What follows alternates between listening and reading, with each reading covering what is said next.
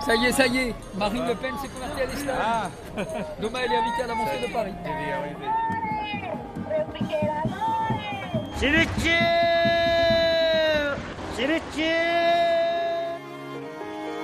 Latitud Cero, Esther Turu. Fueron los primeros puestos de intercambio comercial, sin dinero, fruto del trueque y por necesidad de supervivencia de quienes lo inventaron. Los primeros mercados, mercadillos o puntos de venta al aire libre nacieron cerca de las aldeas antes que en las grandes ciudades, aunque luego han sido los mercadillos de las grandes ciudades los que han logrado sobrevivir y convertirse en motores económicos y centros de atractivo turístico. Eso no quita para que todavía hoy, en algunos puntos del planeta, muchos mercados respondan a su sentido primigenio, su razón de ser. Los de pescado en Japón, los de verduras y productos frescos en Bangkok, con el atractivo añadido que algunos de estos se llevan a cabo en estrechos canales sobre pequeños barcos de madera, mercados semanales en algunos países africanos o servicios de todo tipo al aire libre en otros puntos a los que nos acercamos de inmediato.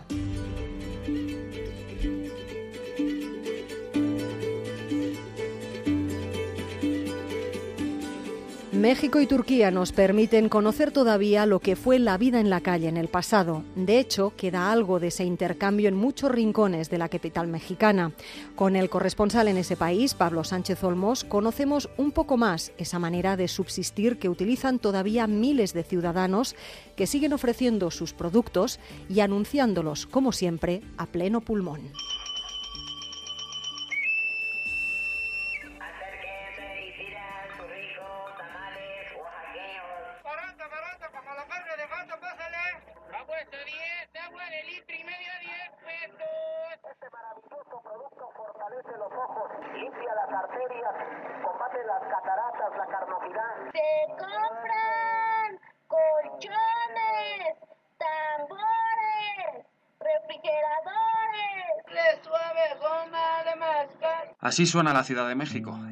cada esquina, en el metro, en parques y hasta en la puerta de los colegios. La venta ambulante en este país es más que una forma de vida. Con sus letras y cánticos tratan de cautivar los sentidos de los clientes potenciales y convencerles de que su producto es mejor que cualquiera que puedan encontrar en un comercio legalmente establecido. Para entender bien lo que significa este fenómeno en México habría que remontarse a los libros de historia. Los aztecas eran pioneros en este arte sobre el que giraba además toda la actividad de la urbe. Sin embargo, para entender ahora su importancia en el contexto actual, lo que necesitamos son datos. Según cálculos aproximados del gobierno, 30 millones de personas se dedican al comercio irregular, es decir, uno de cada cuatro mexicanos.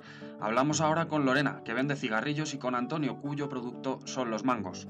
¿Por qué decidieron emprender este camino? Por necesidad, necesidad de mantener a mis hijos. Pues porque no tengo estudios.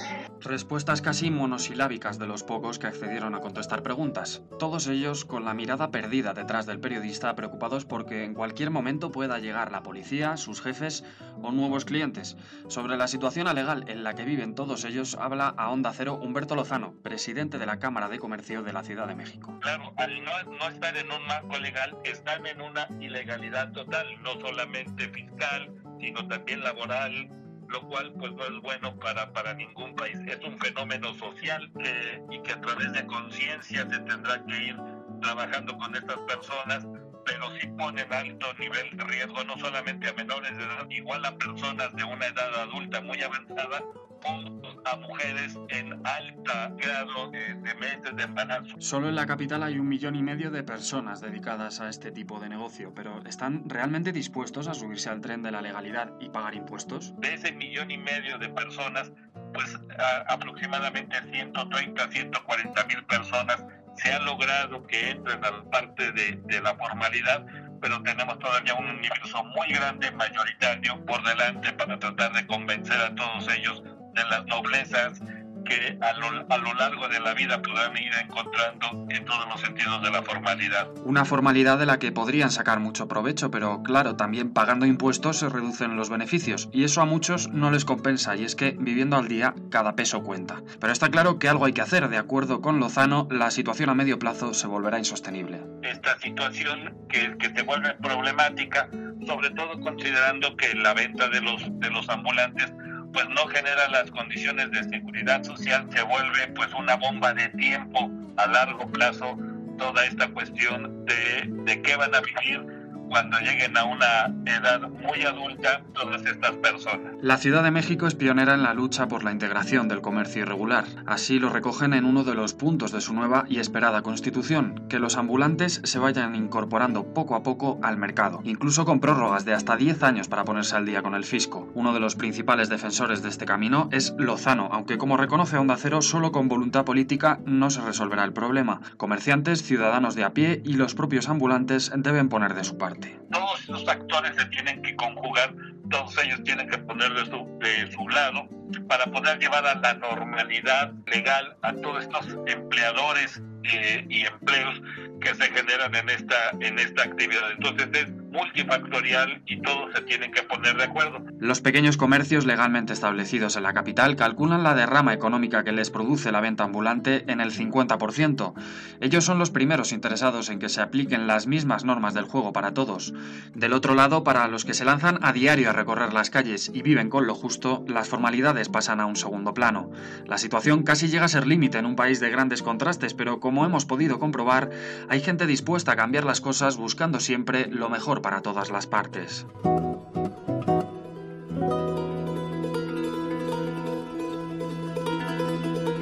Latitud Cero, Esther Turu. Menos va quedando de esa vida en Turquía, donde la calle era lo más parecido a la oficina de cualquier empresa. Pero los tiempos modifican el paisaje y la realidad. Testimonio de esos cambios es nuestro guía, el corresponsal en Turquía, Andrés Mourenza. Estambul es una ciudad de contrastes. Una ciudad en la que uno puede encontrarse a un BMW atrapado en el atasco junto a una carreta de un vendedor de fruta tirada por un caballo. Estos contrastes y estas profesiones ambulantes también siempre han hecho las delicias de los viajeros occidentales. Tras visitar Estambul, escritores como Gerard de Nerval, Pierre Loti o Vicente Blasco Ibáñez describieron con profusión de detalle a derviches errantes, domadores de osos e incluso las cuadrillas de bomberos callejeros que se pegaban entre ellas por llegar antes que sus rivales a apagar el fuego.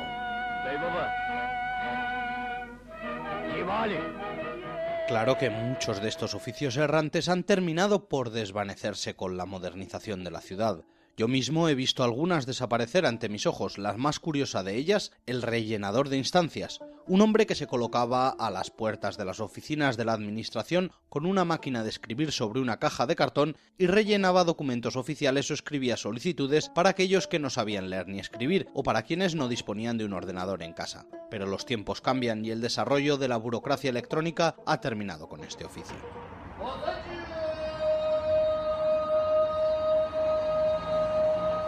Quizás uno de los sonidos más tradicionales del invierno en Estambul es el grito de los vendedores de boza y de sahlep. Son estas dos bebidas autóctonas, la una hecha de trigo fermentado, la otra de leche y harina de orquídea, que sirven para combatir el frío en los meses más duros del año. Pero los vendedores callejeros de boza también están en vías de desaparición. De hecho, este es el argumento de Una sensación extraña, la última novela publicada en español del Premio Nobel de Literatura Orhan Pamuk.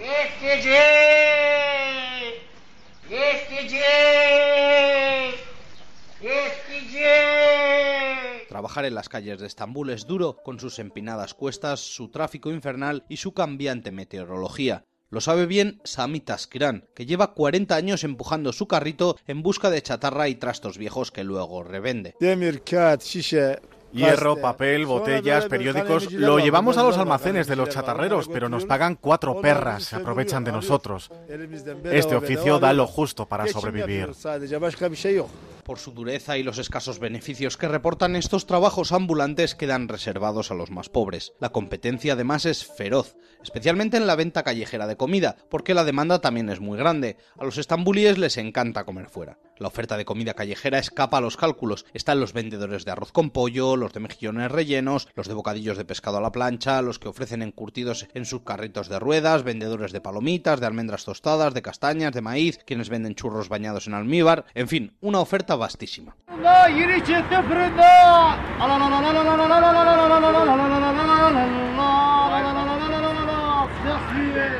Pero los reyes del mercado son los vendedores de simit. Esta rosca de pan cubierta de sésamo se come a todas horas en Turquía, para desayunar, de camino al trabajo, como tentempié, así que hay multitud de vendedores ambulantes que la ofrecen en cestas que llevan en equilibrio sobre la cabeza. Tantos hay que algunos ayuntamientos han decidido organizar la venta. Les han puesto uniforme a los vendedores de simit y les han dado bonitos carros pintados de rojo. Pero en Estambul nada es lo que parece a primera vista. Fíjense bien, porque si el hombre al que le van a comprar el simit no pone verdadera pasión en el arte de vender como haría todo buen comerciante turco, ay, entonces no es un vendedor de simit, es un policía secreta disfrazado de vendedor ambulante. Latitud cero en onda cero.es.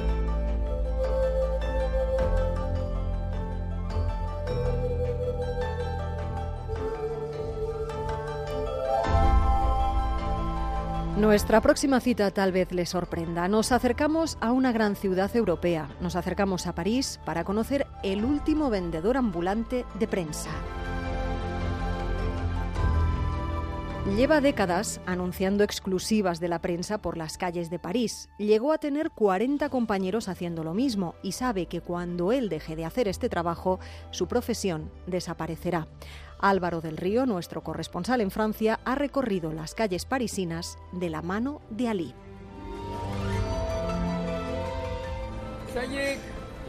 Ça y est, ça y est, Marine Le Pen s'est convertie à l'islam. Ah. Demain, elle est invitée à la mosquée de Paris. Es domingo, estamos en el parisino barrio de Saint-Germain. Pasan unos minutos de las 10 de la mañana, pero a esta hora Ali Akbar lleva ya varias rondas hechas. A sus 64 años es el último vendedor ambulante de periódicos que queda en París, al menos el único que sigue haciéndolo a la antigua, es decir, recorriendo las calles con los ejemplares bajo el brazo y al grito de noticia, noticia, Marine Le Pen se ha convertido al Islam, es decir, con un muy particular sentido del humor que ya le ha hecho famoso. Soy el único que queda en París. Ya no hay nadie que venda los periódicos como yo. Antes éramos unos 40, pero todos han acabado marchando. La prensa ya no es rentable. Ahora la gente se abona a los periódicos y a las revistas, utiliza las nuevas tecnologías. Es la política de los editores de prensa porque así venden directamente. La prensa ya no es rentable para alguien como yo o para los kiosqueros porque se vende mal, muy mal. Aquí en una esquina de la calle Bussy, un concurrido rincón comercial de Saint-Germain, Ali tiene montado su pequeño puesto, aunque él dice que más se parece a una sala de conferencias porque todos vienen a comentar con él la actualidad. Como la mayoría de los domingos, su hijo le acompaña y es quien vigila el tenderete mientras su padre va al encuentro del cliente cuando no son ellos los que se acercan a él, porque después de 44 años repartiendo periódicos se ha convertido en una figura muy popular, en un icono al que todo el mundo saluda, al que todo el mundo estrecha la mano o quiere invitar a un café, aunque él confiesa que el negocio ya no es exactamente lo de antes. El Journal du Dimanche es el único periódico que aún se vende relativamente bien porque es un dominical, si no durante la semana vendo unos 40, unos 50 ejemplares de Le Monde, pero con dificultades. Alguna decena de clientes que son fieles, los otros eh, hay que ir a venderlos a los bares, a los restaurantes y durante 7 u 8 horas hay que sudar para vender los 40 Le Monde y eso todos los días. Ali llegó a París en 1973, dice que como turista y por casualidad, pero al final acabó quedándose. Apenas unos meses antes había desembarcado en Rouen, procedente de su Pakistán natal, y fue un estudiante argentino quien le dio la idea de vender periódicos, algo que empezó haciendo con el satírico Charlie Hebdo. Mientras lo cuenta, carga con una nueva pila de dominicales y salimos a hacer la turné de cafeterías, pero imposible dar tres pasos sin que alguien le pare. Esta vez una clienta que le ha visto en la tele porque Ali también es muy popular en la prensa y en los medios de comunicación de Francia. Seguimos avanzando, repartiendo saludos y colocando algún ejemplar con esa que es ya su marca de fábrica, pregonar titulares completamente inventados, mordaces y a cada cual más provocador. Si hoy sigo con esto no es tanto por ganar dinero realmente, sino por mantenerme en forma, porque así puedo darme una vuelta por el barrio. Si no, ¿qué voy a hacer? ¿Voy a vivir de las ayudas? ¿Quedarme en casa? ¿Jugar a la petanca? No podría. Tengo que moverme, tengo que hacer un poco de ejercicio, así que hacia el mediodía me vengo aquí. Es algo que me entretiene y también entretengo a la gente con mis bromas y con mis eslóganes caricaturescos. Hago humor todos los días y yo creo que es algo que la gente aprecia. Y de todos esos eslóganes, Ali, ¿recuerda alguno que haya sido el más chocante? Pues ha habido tantos estos años que no puedo acordarme de todos. Es verdad que ha habido titulares que han arrancado carcajadas, como cuando dije Strauss-Kahn detenido en Marruecos con una cabra, o lo que digo siempre, edición especial, Marine Le Pen se convierte al Islam y luego le añado lo que se me ocurre. En realidad lo que hago es que leo los periódicos y trato de caricaturizarlo.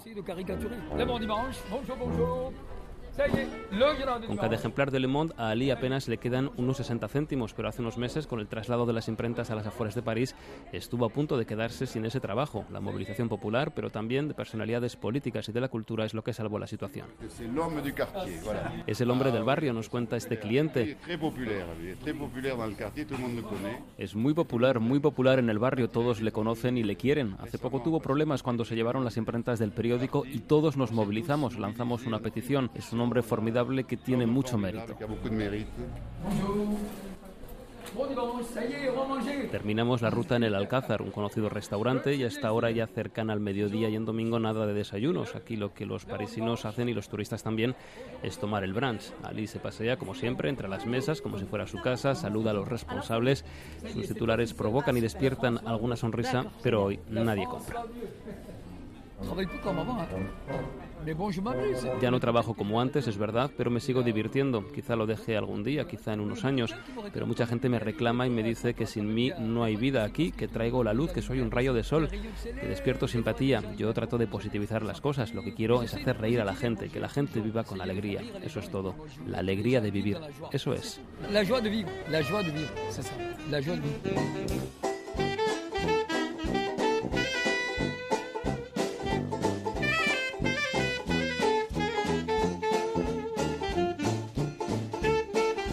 Hemos hecho hasta ahora lo más parecido a un viaje en el tiempo, desde los orígenes de la venta ambulante hasta llegar ahora a la versión más moderna y europea, y para ello viajamos a Berlín, la ciudad donde los mercadillos, lejos de desaparecer, aumentan y se revitalizan. Recorrerlos es confirmar la mezcla cultural que se vive ya en todo el mundo. Opciones hay muchas, pero nos dejamos guiar por la corresponsal en Alemania, Paola Álvarez. Es uno de los mercadillos más jóvenes de Berlín y aún así el más famoso y concurrido, el Flohmarkt de Mauer Park. Es un mercado sumamente alternativo, se puede conseguir cualquier cosa eh, de segunda mano y también hay muchas eh, recycling, obviamente también hay muchos artistas plásticos mostrando su proyecto, músicos. Hay una cantidad increíble de gente, el público es muy diverso, hay muchos berlineses, muchos turistas, se crea una atmósfera muy agradable. Donde aún se pueden encontrar eh, objetos de la Segunda Guerra Mundial, de la DDR. Todo tipo de cosas juntas y combinadas, muebles, ropa, lo que quieras, eso es lo bonito. En mi ciudad no hay, no hay tantos mercadillos, pero por ejemplo en Málaga Madrid, Barcelona, hay más mercadillos, pero lo que me gusta es que aquí la gente es más, eh, una ciudad más mm, cosmopolita y hay más variedad, sí. De alguna manera es parte de la mentalidad de la ciudad. Tiene ese algo urbano, industrial y a la vez inocente. Con sus centenares de puestos cada semana, su karaoke famoso por las redes sociales y su mezcla de culturas, el mercadillo de Mauer Park se ha convertido en ejemplo vivo de la transformación de la ciudad, para bien y para mal, y más concretamente la transformación de la venta ambulante y la cultura de mercadillo en la ciudad. Está más lleno que antes, ahora la mayoría de los visitantes parecen turistas. Antes había más berlineses, además se ha vuelto más profesional. Hay más artesanos y menos gente normal vendiendo cosas de su casa. Hace nueve años, ocho años, era un mercadillo que era turístico, pero no al nivel de turismo que es ahora. Poco a poco, eh, pues las redes sociales y las guías de turismo anunciaron el lugar y ahora el Mauer Park es uno de los mercados más importantes. Hay que reconocer que por entonces es muy estresante.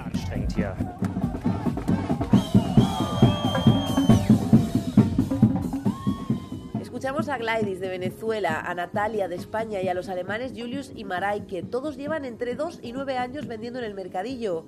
Gladys vende las joyas que diseña, Julius serigrafías de un artista, Natalia vende paella y Maray ropa de segunda mano. Todos coinciden en que no solo el público ha ido cambiando, también las nacionalidades de los vendedores se multiplican a medida que Berlín se llena. Also ich würde das, was man normalerweise als Migranten bezeichnet, Yo creo que en el mercadillo no se ven inmigrantes en el sentido tradicional de la palabra, sino que hay mucho de lo que ahora se llama expat, expatriados. La mayoría de artistas que vienen aquí son de otros países como España o Inglaterra y eso es genial para Berlín, claro, porque trae creatividad a la ciudad y amplía las posibilidades. Como hay tanta inmigración y Berlín está tan en ola actualmente, eh, el pasillo o el espacio donde está concentrada la comida, puedes conseguirte desde unas arepas venezolanas hasta comida coreana, eh, mexicana, eh, vietnamita. La verdad, gastronómicamente es un, es un exquisitez. Claro, nosotros le estamos dando un toque exótico y de variedad total al mercado y la gente lo agradece mucho. Yo tengo, por ejemplo, clientes que vienen todos los domingos a comerse una paella. Eh, bueno, yo hago paellas, somos valencianos y vienen todos los domingos a comerse su paella al Magua Park. Incluso gente española que vive aquí que viene adrede a por ella. Entonces yo creo que le ha dado mucho eh, el que estemos todos allí.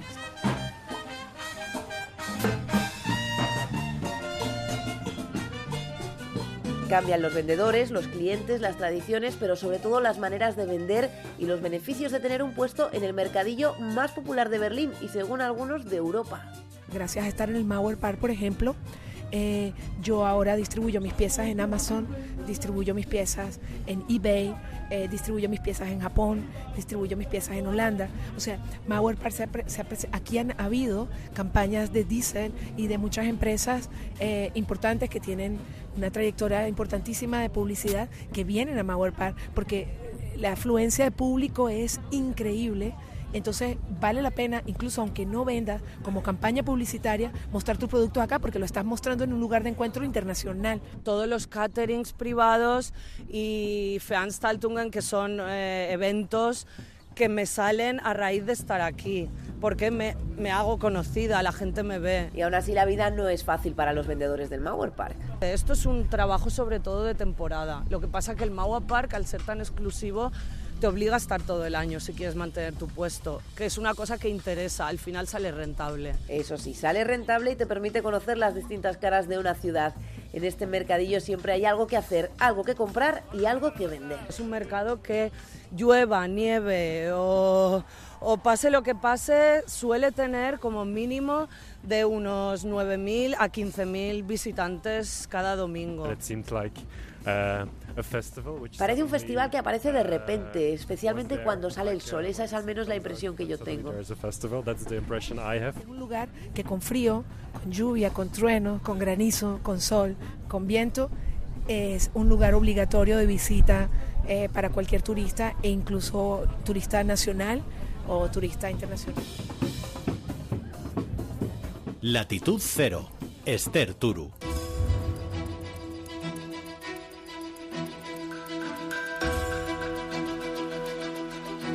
Recorrer mercados cuando se hace turismo es la opción que muchos eligen para intentar conocer y absorber olores, colores, costumbres y voces de los países que se visitan. Es una manera de imbuirse en otras culturas, de sentirnos de alguna manera menos turistas y más autóctonos. Nos da igual saber, como sabemos, que muchos de esos espacios se mantienen a día de hoy pensados casi únicamente para los turistas.